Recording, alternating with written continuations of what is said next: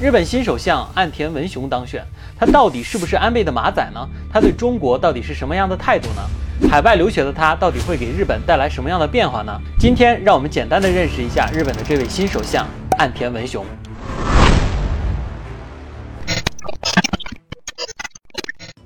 九月二十九日，日本自民党第二十七任总裁选举中啊，六十四岁的岸田文雄成为新一任的自民党总裁，任期三年啊。按照日本的选举制度啊，首相一般都是国会多数党领袖担任，也就是日本最大的执政党自民党。所以岸田呢，也就正式成为了日本的第一百任首相。岸田文雄这次最大的对手是很有望成为首位女首相的野田圣子。我之前也觉得野田圣子可能会成为这次的新首相，可是貌似传统的势力可能还是有其优势和根基在啊。那么野田同学呢，就请下次努力吧。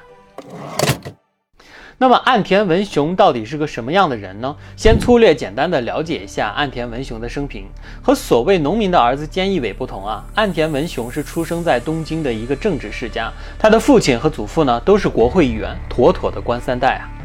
他的祖父岸田正纪在政界和商界都是很有地位的，还曾经在侵华战争中在海军服役啊，担任政务官，妥妥的侵华战犯一个，别杠啊，没毛病。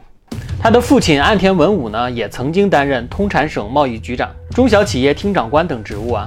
母亲井口承子呢，是日本面粉巨头日东制粉家族企业的女儿。简单总结呢，就是官宦世家，有钱有地位。而他自己呢，也早早地踏入了政坛，在年轻的时期呢，就担任了父亲的秘书。这里说一下，担任父亲的秘书这件事，在日本政坛是一个很有意思的传统啊，非常的广泛。如果大家有兴趣的话，有机会我可以单独聊一聊。后来呢，安田文雄在一九九三年至今连续八届当选众议院议员，而且找到了自己在政坛的大哥，鼎鼎大名的安倍晋三。在安倍第二次组选的内阁中呢，担任了外务大臣。可以这么说啊，岸田文雄呢，就是长期跟着安倍混的马仔一个。所以这次岸田文雄当选，很多人都在疑问，他会不会成为幕后的那个安倍代言人呢？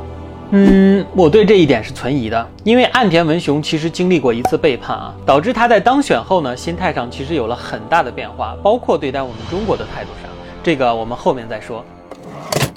当初在二零二零年安倍晋三宣布辞职后啊，岸田文雄曾一度被认为是接替首相位置的最可能人选。毕竟安倍的下台有那么一丝丝的想要幕后垂帘听政的味道，让自己的马仔当选呢，当然是无可厚非的。但是啊，在菅义伟决定参选后，安倍并没有公开的支持岸田文雄的竞选啊，导致他失去了这次机会。而且后来菅义伟的内阁也没有给岸田文雄安排任何的职位啊。弃子一个啊！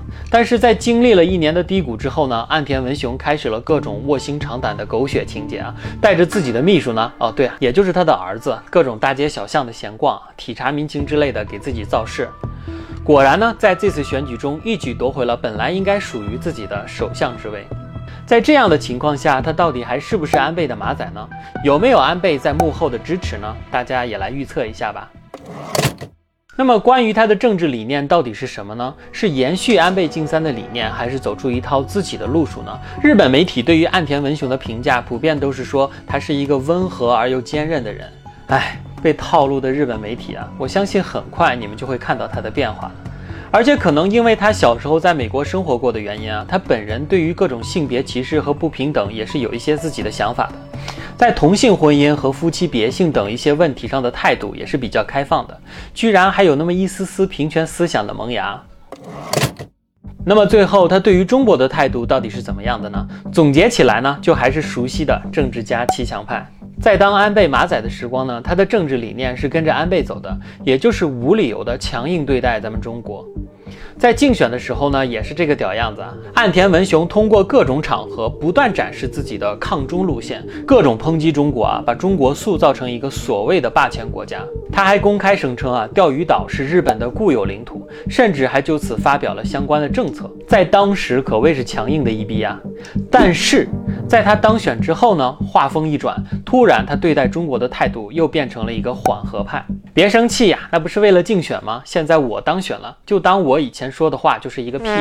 在当选之后呢，安田文雄称还是希望能够和中国保持友好的合作关系，多多合作，共同努力。尤其是在疫情缓解之后呢，能够共同发展才是我们都希望看到的呀。